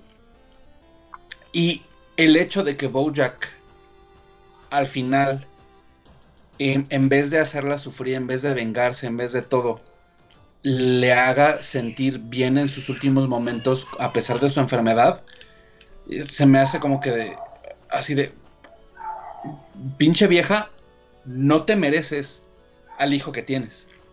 Y sé que no es Bojack Horseman un ángel, pero cuando hace el bien, es del- de, de las cosas más eh, naturales, o sea, su- su- es porque le nace de verdad hacer eso. Y, y no, no tiene motivación, no tendría como por qué hacerlo, y aún así le da unos momentos de felicidad. Sí, sí, totalmente. Sí, sí, sí. ¿Alguien más tiene algún ejemplo de mala madre? De una madre que digan qué Sí. onda con, con su vida. Sí, sí, sí. em, tal vez no, no, no han visto o leído el manga de Soul Eater. Pero ahí hay una mamá que se llama Medusa. Ah, Eh, Es Dios. este. e- Es, la mamá de, de un muchacho muy andrógino que se, que se llama Crona. Pero sí es una madre muy cruel que. Pues prácticamente usa a su hijo para experimentar y para. O sea, le, le vale por completo su, su integridad física, emocional, lo que sea. Lo, lo que ella quiere es es lograr su- sus objetivos como villano a, a una costa. Eh, no le importa quién sufra y, y le vale aún más si, si es o no su hijo. Hmm. No, no lo digo, pero sí suena bastante nefasto. sí, no, pobre Crona. De verdad. Sí. Yo creo que, no sé si han visto la ley y el orden. Unidad de Unidad víctimas especiales. especiales. La mamá de Olivia. Ah, ya. O sea, sí, yo entiendo que, que fue violada y que decidió tener a la niña y todo, pero hoy le hizo a Olivia la vida miserable. Mm, el caso, y todo. Y Ajá. Olivia mucho, mucho le estuvo tratando de sacar adelante y ella nada más no se dejaba. ah, mira, no conozco mucho esa parte de, de la serie, de, de- de la relación de Olivia con su madre, pero me, me hice recordar, y volviendo a Grey's Anatomy, la relación que tiene esta Meredith con, con su madre, con esta Ellis. Ellis, este, al final de, en sus, en sus, en sus últimos años de vida, eh, te, te- te- te narran que la señora está pasando por este, que, que- que ya tiene muy avanzado su Alzheimer. Ajá. Y eh, sí se nota que tiene ciertas reacciones hacia su, su hija. Sin embargo, pues también te, narran en otros puntos que su relación nunca fue muy buena, que, que- la madre que, que- su madre era demasiado este, nefasta con ella, que tenía esta manera de, de tratarla de una manera muy, muy poco, poco este, cariñosa por más que esta Meredith, trataba de, de- buscar ese, ese afecto, esta Ellis, e- esta Ellis siempre encontraba una manera de rechazarla. No recuerdo muy bien, realmente tiene años que, que vi esa temporada y no, no, no, no, no, no, no sé si hayan cambiado algo en el argumento, pero pues sí es así un caso bien particular, no llega al nivel de toxicidad de Beatriz, eh, de Beatriz Horseman, pero casi, y o sea, porque también en, los últimos años de vida de Beatriz Horseman, eh, narran que ya tenía, no, no recuerdo si también tenía Alzheimer o tenía otra enfermedad que, que de alguna manera como que potencializaba, si se dice así, este, su, su, su, su carácter. Pero pues en, el- en el caso de esta Alice Gray creo que es casi similar la situación. Entonces, creo que no llegaba al, nivel de, de toxicidad de Beatriz, pero a veces la lleva. Y sí era muy mala madre, hasta cierto punto, porque también justifican ciertas acciones, ciertas emociones, pero pues no quitaba que antes de su enfermedad tuviera un, un carácter muy, muy, muy desagradable con su hija. No ubico. ¿Qué me dicen de Isabela, de, de Promise Neverland? ¿La consideran buena, mala, regular? Híjole, es que Híjole, es buena. Bueno, es, Sí, es, es tan buena como se lo permitieron las circunstancias. exactamente. Claro, o sea, por sobrevivir, lo, lo que decíamos en, en el apocalipsis, es que a veces por sobrevivir vas a hacer cosas que no te esperas. Y en este Mm. caso, pues ella por sobrevivir, pues toleró y permitió muchas cosas y, y para mantener a su hijo cerca, porque ve, o sea, procuró tenerlo cerca. O sea, todo, todo lo que hizo también para tenerlo ahí. Sí, ¿no? Y buscó uti- utilizar sus palancas para que fuera de los que se salvan, por así decirlo. Claro, ella pensaba salvarlo en algún momento, no lo pensaba entregar. Y a pesar de que tenía que estar como que de acuerdo con todas las demás situaciones, trataba de darle una buena vida a los niños.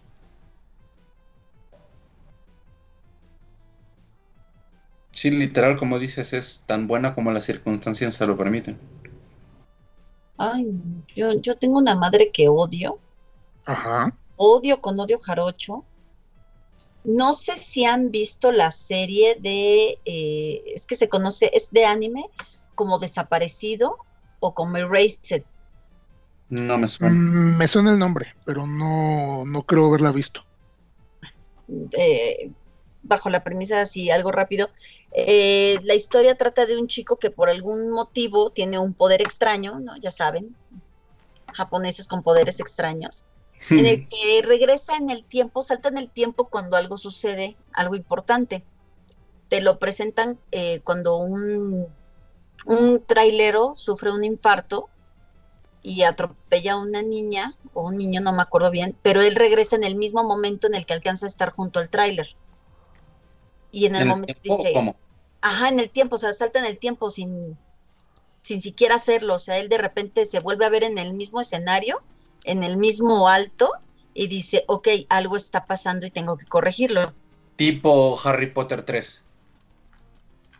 No, porque él ni siquiera lo, ¿Lo controla? lo controla, o sea, simplemente hace los saltos Como en el un déjà vu.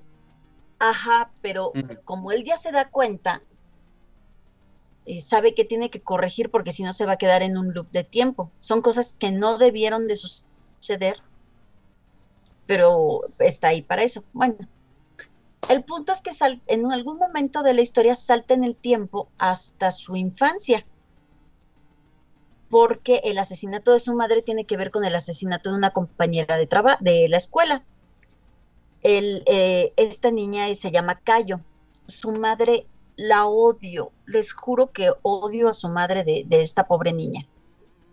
De verdad es una madre que la golpea, la maltrata así horrible. Llega a la escuela con moretones y trae su bufanda. Y entonces él se dedica a, a tratar de salvar a Cayo para tratar de salvar a su mamá. La serie es muy buena, pero de verdad que a la madre de, de Cayo la odio de verdad, es, es, ¡ah! La premisa que mencionas me, me parece como la película de Happy Day of Your Death. Day Feliz día de de tu, Death Day, fe- ¿no? feliz día- día de Ajá. tu muerte. Ajá. Ajá, algo así, pero pues aquí en, o sea, cuando él llega a su casa, encuentra a su mamá muerta y salta en el tiempo, sin pensarlo. Y está Mm, constantemente entre el pasado y el futuro, y se da cuenta que el que mató a su mamá, pues fue el que mató a Cayo, entonces, y su mamá lo reconoció. Entonces, para salvar a su mamá tiene que, que salvar a la niña, y ay, no. No, de aparte cuando te das cuenta de quién es el asesino, dices, qué poca madre. No, está muy buena, ¿eh? yo la recomiendo. Eso, eh, bueno, ese personaje que mencionas me recuerda un poco eh, a, bueno, contexto rápido. Este Stephen King dentro de su obra tiene muchos eh, arquetipos de personaje que son recurrentes. Eh, por ejemplo, siempre incluye, o bueno, no siempre, pero en muchas de, sus obras incluye a un escritor atormentado por vicios, que es un, vamos, un reflejo de su realidad o de, él mismo en algún punto de, su vida. Pero también tien- tiende mucho a eh, reflejar a los personajes que son madres de ciertas maneras, ya sea o como unas o, como, o como santas o como unas hijas de- de su tal por cual. Y en este caso yo voy a mencionar, en este caso yo voy a mencionar a precisamente a Margaret, Margaret White, la mamá de Carrie. Carrie, la primera, este, el primer libro de Stephen King, el primer libro publicado. Esta madre ultra religiosa que se dedica a golpear a la menor provocación a su hija, a castigarla de las maneras más horribles Atroces. atroces exactamente y todo justificado bajo su pensamiento religioso. El hecho de, de- de- de- de atormentarla diciéndole que la menstruación es un castigo divino, el hecho de decirle que precisamente el hecho de que haya empezado a menstruar eh, la, la va a acercar a otro tipo de pecados como es el sexo, como es el, el, el tratar de convivir con otras personas y toda esta personalidad que es un ejemplo precisamente de, digo, no, no voy a englobar, pero mucha gente que tiende a tener este tipo de fanatismos, pues llega a ser así de, de maquiavélica, de, de, de- lejos de ser ajá, extremista, pero lejos de ser figuras que tratan de llevar bondad por medio de la enseñanza de la religión, insisto, no estoy englobando, se convierten en todo lo contrario, se vuelven esos seres macabros, esos seres, esos seres perversos que lejos de infundarte paz, te infunden miedo. Entonces la madre de Carrie, eh, tanto en, la, en el libro como en las tantas versiones que hay de, la, de la novela, las películas, todo lo que hay de, esta, de, serie, siempre, siempre logran este, hacer que el personaje sea totalmente... eh, pues no, no, no, no, no, no lo odias, pero sí te, sí te transmite, eh, sí te transmite miedo precisamente por, por esta personalidad tan retorcida que tiene. Y a, a gusto personal, la, la interpretación que hace Piper Laurie en la primera película, la de Stasis Spacek, mi- mis respetos porque en serio la actriz sí, sí te transmite mucho de este miedo que les digo que llega a provocar el personaje por su fanatismo y las maneras tan, tan brutales que tiene de, de tratar a su propia hija, a la cual también en cierto punto le llega a decir pues que realmente hubiera estado mejor si no hubiera nacido, pero pues cosas muy, muy, muy, muy, muy fuertes en, en referente a, a este personaje en particular. Sí, Es que la, exactamente. la actuación es buena.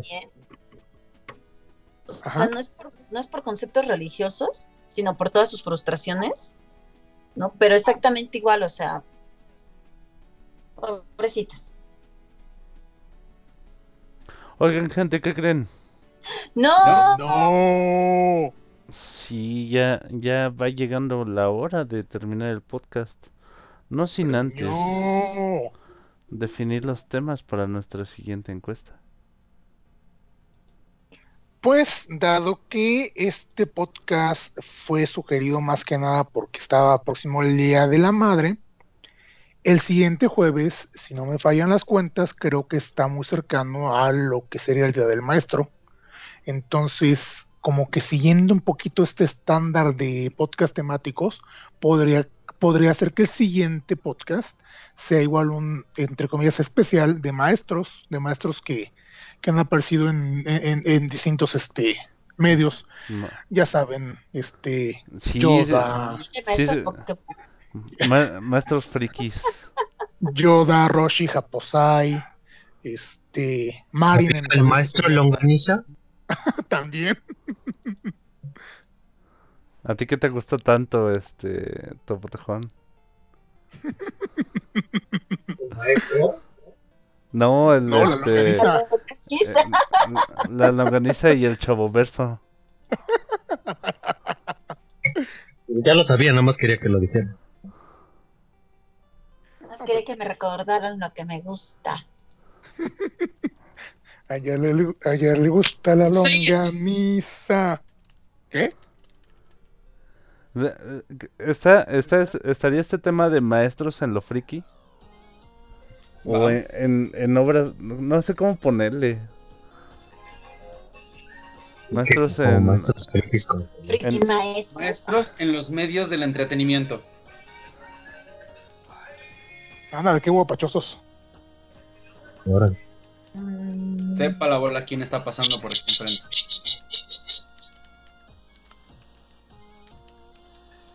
Bueno, ese es un tema. No sé qué, qué, qué otro tema les gustaría sugerir. Digo, este, insisto, es como para seguir el- la, la temática de, de días cercanos, de celebraciones cercanas. Yo, yo, Ajá. que- yo quisiera proponer uno, aprovechando que está en boga esta serie de, Inven- de Invencible y el que ya pasamos por The Boys y etcétera, me gustaría hablar de los superhéroes malvados. O de... O, de las versiones malvadas de Superman. No, Hmm. no, no, no, también. Superhéroes malvados en general me agrada más la idea, pero no sabían. ¿Cómo te nada, perdón? Que, que digo que hay varios superhéroes que han tenido momentos malvados, ya sea porque los están dominando, bueno, sí, normalmente, ¿verdad? Pero sí hay, hay varios, o porque el universo en el que están eh, así marca ¿no? la, la tendencia. No, hay, hay varios, hay varios que se, bueno, que son villanos, pero no, no, dice este en, en Sleepy Hollow que no, no hay mejor máscara para, para el villano que la máscara de la virtud.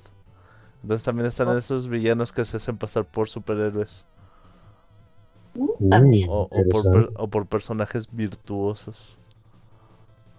Sí, sí. Hmm. Otra opción que estaba pensando, y es que con este tema de- del el final de, de las mamás como negligentes o malas, me vino a la mente un personaje de una serie que se llama Monster. Pero el, deta- el detalle es que ella no es mamá, ella solamente era la esposa. Entonces se me ocurre que también eh, podríamos tomarlo en el tema de las esposas o, o parejas en general, en dado caso, este, incluir posiblemente también esposos, este, los mejores y los peores. ¿Cómo sería eso? Ajá. Este,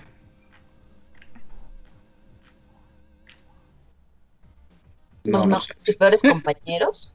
Este, pues peores esposas. esposos. ¿Peores esposos? ¿Peores esposos o peores parejas o...? No, porque si le pones parejas, se puede interpretar que son los dos.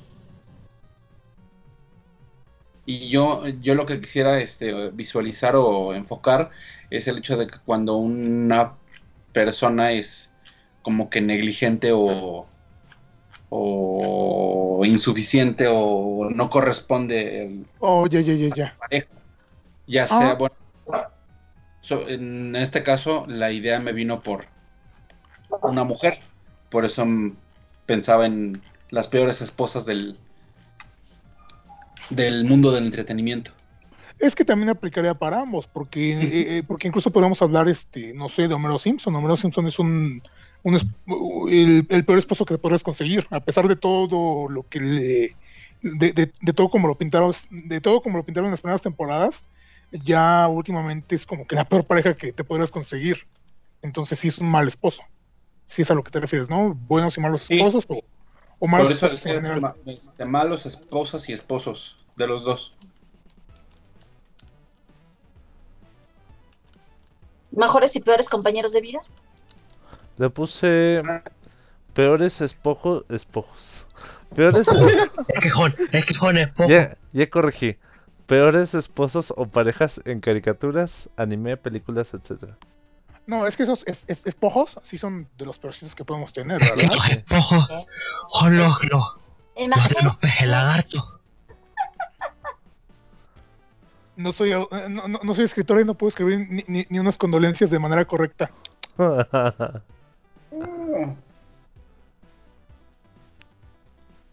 Ayer decía yo que que me faltaba otra, otra mala madre, pero bueno. Lo dejaré para que lo piensen, la mamá de Ranma. O Híjole.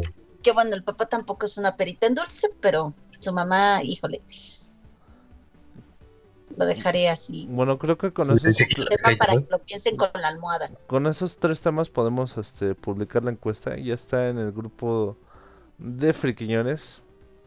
Para que propongan temas y voten. Recuerden que si proponen un tema en la encuesta y este gana, ustedes será- en este serán invitados a nuestro podcast.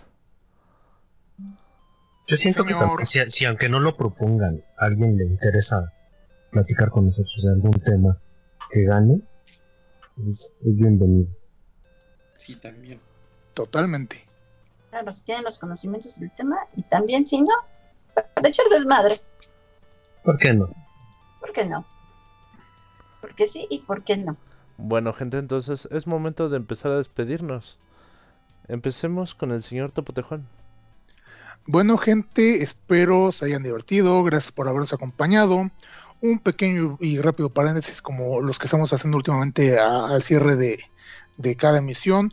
Pues no, no ha sido una semana fácil para Latinoamérica en general. Ya ven que aquí ah, en, nuestro querido, en, en nuestro querido México, pues la verdad tuvimos una semana que inició bastante, bastante terrible. Y pues en otros lugares como Colombia, pues las cosas también no están nada agradables. Eh, pues ahora sí que empatía, ahora sí que un abrazo. Si hay gente de Colombia escuchándonos, eh, mucha empatía con ustedes, mucho, mu- mucho apoyo de- desde acá para ustedes. Fuerza, la gente. situación está, fuerza gente, fuerza gente exactamente porque la cosa está muy cañona por allá. Fuerza Colombia. Ajá. Y pues también para nosotros, porque pues insisto, acá también em- empezamos la semana con unas cosas muy, muy horribles y pues realmente eh, el panorama no pinta como que para que se vaya a... A arreglar todo pronto. Ajá. Pero pues ahora sí que aunque suene como a cliché de papá negligente, vamos a echarle ganas, que pues no nos queda de otra y vamos a se- a seguir cuidándonos porque pues ya ven que también ahí sigue el bicho cobrando vidas que a lo mejor no, no debería. Y pues ya cerrando un poquito ese paréntesis, vuelvo a despedirme. Muchas gracias por habernos acompañado. Espero se hayan divertido con nosotros, espero se hayan pasado un rato agradable. Ya saben que yo soy el Topodejón y así me pueden encontrar en redes sociales como Twitter e Instagram o como Alejandro Trop en Facebook. Se les quiere mucho, cuídense, amen, no odien y cojan un chingo. Muchas gracias, querido Topotejón. Ahora despídete tú, buena mem. Señores, pues muchísimas gracias por acompañarnos este juevesín. Esperamos que lo hayan pasado muy chido. Nos esperamos para el próximo jueves. Sobre todo cuídense mucho. Y sigan siempre al pie de la letra las indicaciones del buen Toto Tejón. Cojan mucho, favor. Muchas gracias, querido Rufus. Pues bueno, gente, muchísimas gracias por habernos acompañado en esta nueva emisión. A toda madre. Y pues les recuerdo mis redes sociales. A mí me pueden encontrar como Rufus Ruskram en Twitter, como Rufus-Ruskram en Instagram. Y mi página de Facebook es este Rufus the Horned Kangaroo. Sábado Gigante Internacional. Y nos vemos la próxima semana. Muchas gracias, Rufus. También estuvo con nosotros la guapísima Atena Kirasagi. Perdón. Eh, pues muchísimas gracias por estar aquí, gracias por escucharnos. Ay, perdón, tengo una vecina inquieta. Este. Y pues. Qué pe- qué que nos tu vecina. escuchando. Nos... Sí, ¿verdad? Qué perra mi vecina. Es que creo que está solita. Y como está ah, mi hija aquí en la ventana, pues está acelerada, ¿verdad? Entonces, ¿qué les estaba diciendo? Ah, sí. Tu que página. los quiero mucho. Cooperen este, compartiendo este podcast y si no pueden, pues cooperen con una pizzita. En el buymeacoffee.com. Diagonal Friquinores. ¿O era al revés? No sé, no recuerdo. Pero las pizzas están buenas. Muchas gracias. Y pues a mí me encuentran como la Suprema Revolucionaria Serenimitir Co. en Facebook y en Wattpad como Serenimitir Co. ¿También tienes Twitch? Ay, sí es cierto, ¿verdad que tengo Twitch? Lo siento, todavía no me, no me acostumbro. También encuéntrenme en Twitch. Estoy aprendiendo a hacer las transmisiones. Es twitch.tv diagonal Cinematic. Muchas gracias, Selene. Ha sido ¿Qué dices, un? ¿No? ha sido un placer para mí hacer este podcast para todos ustedes. Muchas gracias por escucharnos. Esto ha sido la frecuencia friki de los friquiñores. Y, y- y ya llegamos al final del programa. Eh, recuerden que estamos en el grupo de Facebook. Estamos en nuestras emisiones en vivo de Mixel y Twitch. También nos encuentran en Anchor, Spotify y YouTube. Solo busquen Friquiñores Podcast. Y ya, eso es todo por No hoy. olviden, no olviden abrazar a sus mamis, los que todavía la tienen, y los que no, pues un abrazo, este, ta- tampoco olviden abrazarla, este, aunque sea de manera ah, espiritual. Ahora que viene el 10 de mayo y aprovechando este O podcast. hasta virtual. Ajá. Ta- También Ah, sí. muchas felicitaciones a todas aquellas mamás frikis. Este, muchas felicitaciones adelantadas, querida Atena. Creo que no te oyo. No, Creo que está muteada. creo que está muteada. Bueno. Eh, eh, eh, Sí eh, se mutió. ahí para la otra. Pero bueno, ahí, ahí- muchas gracias a todos por escucharnos. Nos escuchamos el próximo jueves a las nueve y media, completamente en vivo a través de Mixel y Twitch. No se lo pierdan. Voten para ver qué tema vamos a, de qué tema vamos a hablar en, las- en el siguiente podcast. Y adiós, digan todos adiós. Adiós. Adiós.